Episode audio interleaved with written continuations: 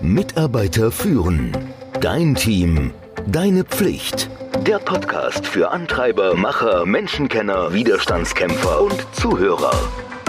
Der Podcast von und mit Kai Beuth, dem Experten für das Thema Führung. Ich glaube, dass die meisten Führungskräfte wirklich gute Führungskräfte sein wollen.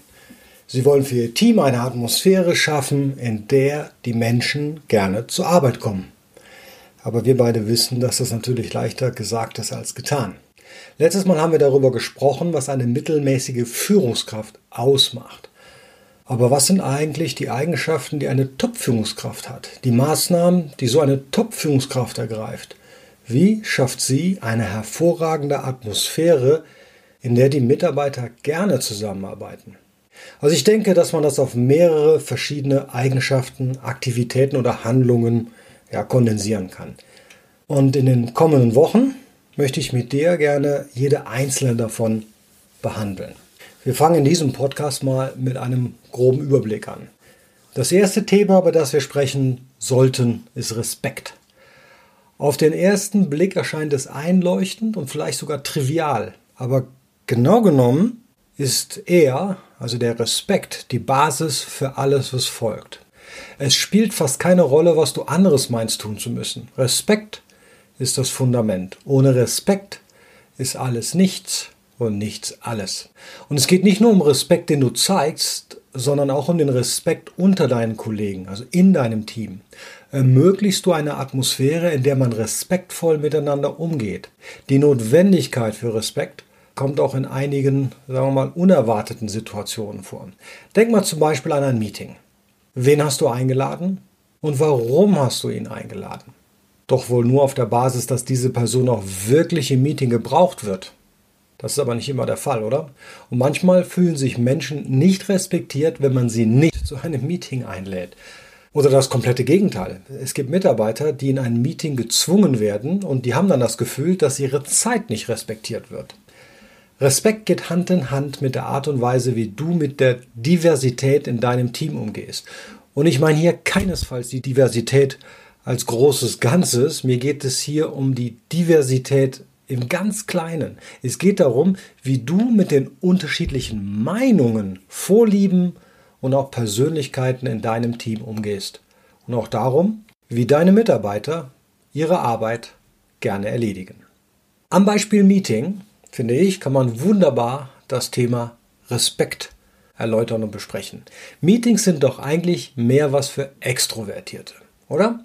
Mitarbeiter, die gerne laut sprechen und ihre Ideen verbal durchdenken, können es introvertierten Kollegen sehr schwer machen, sich auszudrücken.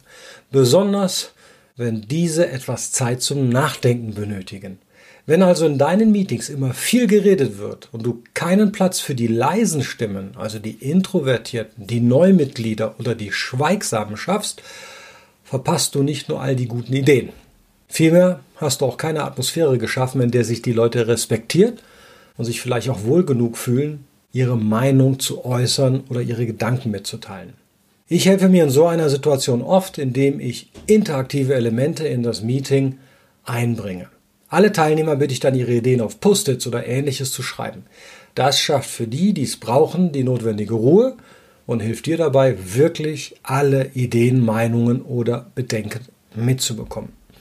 Auch wenn ich dann im Verlauf des Meetings keine Zeit haben sollte, all diese Ideen zu sondieren, sammle ich alle Post-its ein, denn so habe ich die Beiträge aller und gleichzeitig das kleine Signal ausgesendet, dass es mir wirklich wichtig ist, was jeder beizutragen hat. Das sagt viel darüber aus, wessen Meinung du schätzt. Und es zeigt dem gesamten Team, dass du alle Beiträge hören möchtest. Basierend auf dem Respekt des Einzelnen gibt es noch etwas, was eine Top-Führungskraft macht. Sie gibt nämlich ihren Mitarbeitern Autonomie. Und es gibt eine ganze Reihe von Arten von Autonomie. Wie man arbeitet, von wo aus man arbeitet, welche Arbeit man macht, wie man diese Arbeit macht und wann sie zum Beispiel geliefert wird. Aber jeder Mitarbeiter und auch jede Aufgabe erfordern und ermöglichen ein anderes Maß an Autonomie. Was mir zum Beispiel wichtig ist in Bezug aufs Homeoffice ist, vielleicht für jemand anderen überhaupt nicht wichtig. Vielleicht wünsche ich mir mehr Freiheit in Bezug auf die Art und Weise, wie ich meine Arbeit erledige, aber für jemand anderen müssen wir wirklich detaillierte Anweisungen und Prozesse zur Verfügung stellen. Als Top-Führungskraft musst du herausfinden, was der Einzelne genau braucht. Welche Art von Autonomie braucht er? Und wie ist das mit seiner Aufgabe vereinbar? Verlangt zum Beispiel die Tätigkeit von deinem Mitarbeiter, jeden Tag im Büro persönlich anwesend zu sein? Vielleicht ist das im Homeoffice machbar oder an irgendeinem anderen Ort. Ist es notwendig, in einer klar definierten Zeit anwesend zu sein? Oder kann der Mitarbeiter früh morgens oder bis spät in die Nacht arbeiten, falls die Person das bevorzugt? Und wenn man diesen Sweet Spot trifft, dann fühlt es sich für alle wirklich gut an. Ich plane im Februar 2021 einen Kurs zur Delegation zu launchen. Der könnte spannend für dich sein, wenn dich das Thema Autonomie interessiert. Das geht Hand in Hand, nämlich mit dem Themengebiet der Autonomie. Was noch? Eine Top-Führungskraft baut eine Beziehung zu ihren Mitarbeitern auf. Das ist der dritte von acht Punkten. Das bedeutet nicht, dass man mit ihnen befreundet sein muss. Nein. Das bedeutet, dass man Wege finden muss, sich auf menschlicher Ebene mit ihnen zu ja, verbinden. Natürlich, nicht jeder spricht mit seinem Chef gerne über sein Privatleben. Darum geht es auch gar nicht. Aber es geht darum zu verstehen, was diese Person schätzt, was sie motiviert, was sie begeistert, wie sie sich ihre Zukunft vorstellt. Was sind ihre beruflichen Hoffnungen? Menschen vertrauen von Natur aus anderen Menschen, zu denen sie eine gute Beziehung haben. Überleg mal, wenn einer deiner Freunde einen Job sucht und dich um eine Empfehlung bittet, dann machst du das ja in der Regel. Dabei hast du noch nie mit ihm zusammengearbeitet. Du kennst ihn nur als Mensch, doch du glaubst irgendwie, dass er gut in seinem Job sein wird. Nicht, weil du die Fähigkeiten kennst, sondern weil du ihn kennst. Und in einem Team ist das dasselbe. Je mehr du über deine Teammitglieder weißt, desto mehr haben sie das Gefühl, dass sie auf dieser menschlichen Ebene eine Verbindung aufgebaut habt. Einmal wollte mein Führungsteam einfach nicht vertrauensvoll zusammenarbeiten. Also nicht mit mir und nicht untereinander. Ich versuchte, einen Rahmen zu schaffen, bei dem das möglich zu sein schien. Aber es war bereits vor meiner Zeit, möchte ich mal sagen, viel zerbrochen worden. Offsites und Workshops halfen echt nur oberflächlich.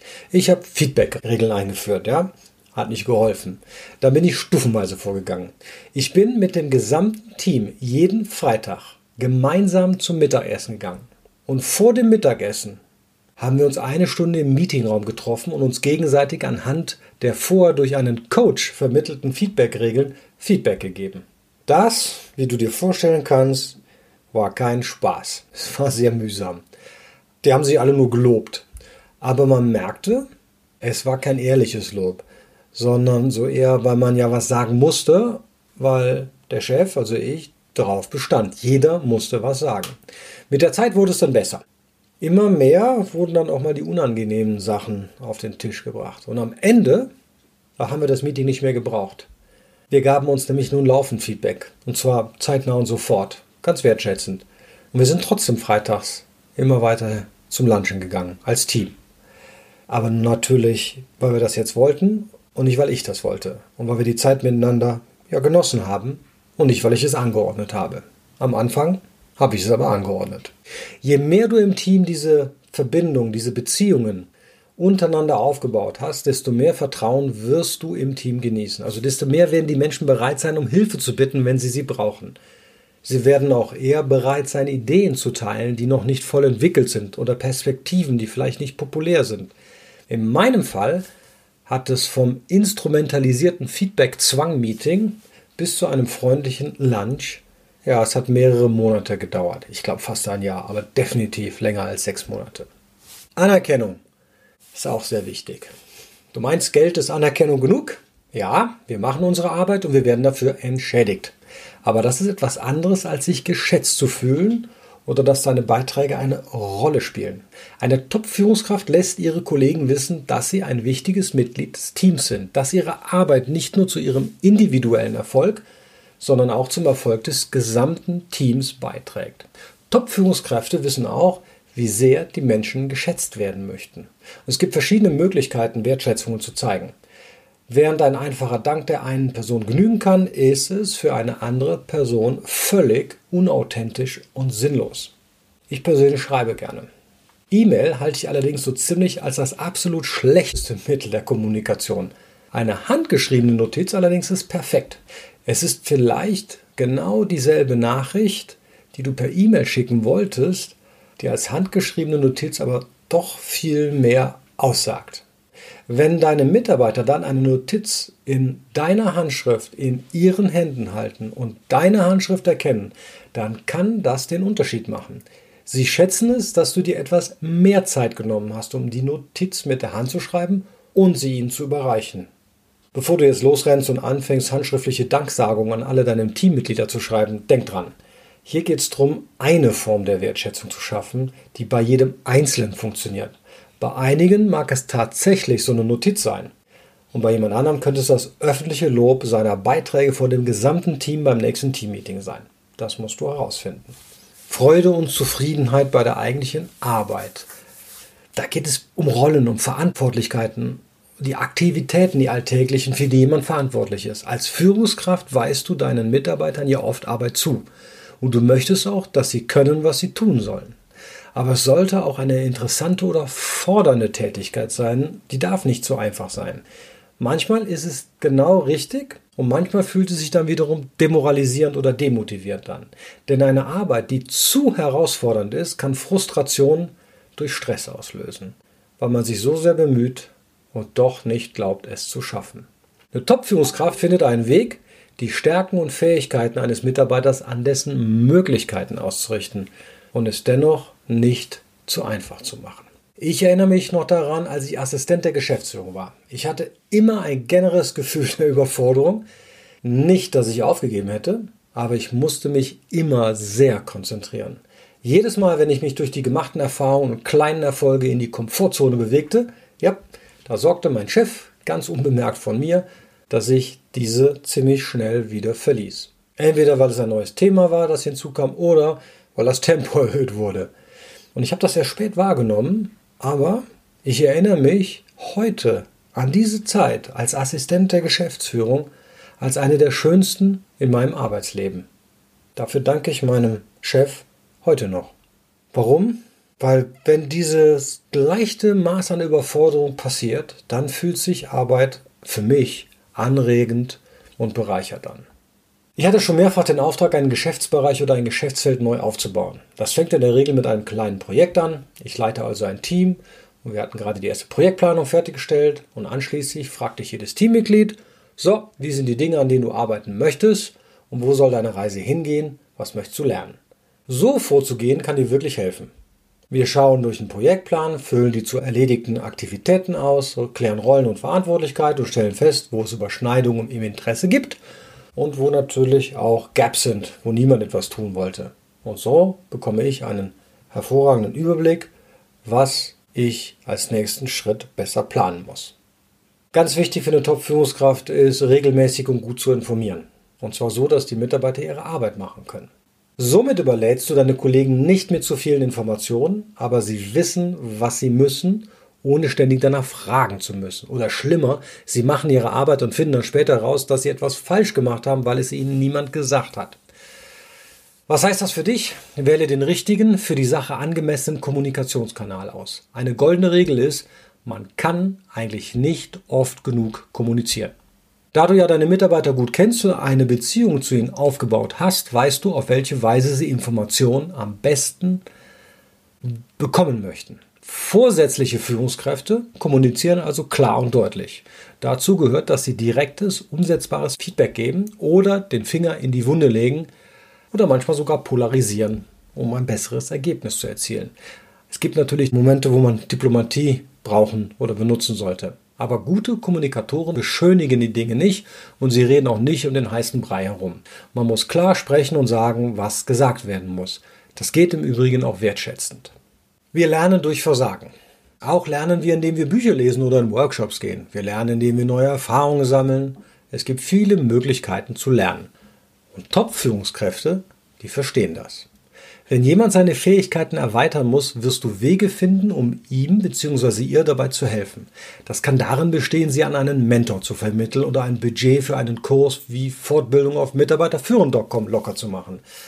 Aber was auch immer es ist, wenn du in jeden Einzelnen investierst, investierst du auch in das gesamte Team. Wenn du Lernen als Teil der Arbeit siehst, siehst du Scheitern und Experimentieren genauso als Teil der Arbeit. Damit meine ich natürlich nicht in großem Stil zu scheitern, sondern so zu scheitern, dass du als Individuum wachsen und dich weiterentwickeln kannst. Natürlich kann man auch ein Lunch and Learn veranstalten. Mir hat das immer viel Spaß gemacht. Einer präsentiert, während die anderen essen. Und anschließend kann man noch ein bisschen diskutieren.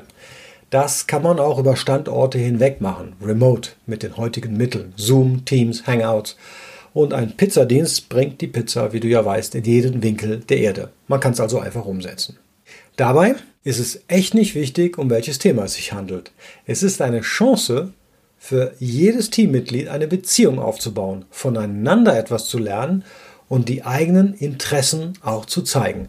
Alle lernen etwas. Es fördert den Teamgeist und jeder kann sich mit seinem Wunschthema einbringen. Win, win, win. Das Schwierigste von allem ist vielleicht, das Team immer an erster Stelle zu setzen, sein eigenes Verhalten an die Bedürfnisse des Teams anzupassen. Vielleicht gefällt dir ja Micromanagement. Das könnte eine persönliche Vorliebe von dir sein. Aber wenn deine Kollegen dieses Verhalten nicht brauchen, musst du es abstellen. Sonst wirst du nicht erfolgreich sein. Vielleicht bist du jemand, der seinen Mitarbeiter sehr viel Selbstbestimmung gibt und sagt, hier ist das Ziel, leg los. Aber das ist nicht das, was deine Teammitglieder brauchen. Die wollen, dass du die Führung übernimmst und klare und deutliche Anweisungen gibst. Sie möchten, dass du dich mit ihnen zusammensetzt und die einzelnen Schritte besprichst. Du siehst, um das herauszufinden, bedeutet es für dich, dass du selbst reflektiert sein musst. Wir alle müssen wachsen und uns als Führungskräfte anstrengen. Wir sind immer und zu jeder Zeit auf unserer eigenen Lernreise. Deine Aufgabe ist es also, das Team auf den Erfolg auszurichten. Wenn ich mit jemandem zusammenarbeite, frage ich mich, ob ich das tue, was ich tun muss, damit mein Mitarbeiter alles hat, was er braucht, um erfolgreich zu sein. Das sind Stand heute die Eigenschaften, von denen ich glaube, dass großartige, eben vorsätzliche Führungskräfte sie haben. Nochmal zusammenfassen. Top-Führungskräfte demonstrieren und kultivieren einen Sinn für Respekt im gesamten Team. Top-Führungskräfte bieten die entsprechenden Ebenen und Arten von Autonomie. Sie entwickeln eine authentische Beziehung zu jedem Teammitglied. Sie zeigen die richtige Art von Wertschätzung. Sie achten darauf, dass jedes Teammitglied die richtige Arbeit passend zu ihrem Profil hat, sodass wirklich jede Person Freude und Befriedigung in den Dingen finden kann, die sie tut.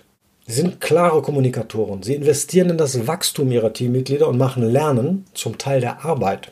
Und schließlich stellen sie das Team an die erste Stelle und investieren in ihr eigenes Wachstum als Führungskraft. Es ist nicht einfach eine Top-Führungskraft mit einem High-Performing-Team zu sein. Und es gelingt vielleicht auch nicht immer jeden Tag. Einige der Dinge, über die ich gesprochen habe, könnten sich für dich ganz natürlich anfühlen und andere Dinge eher als das völlige Verlassen der eigenen Komfortzone.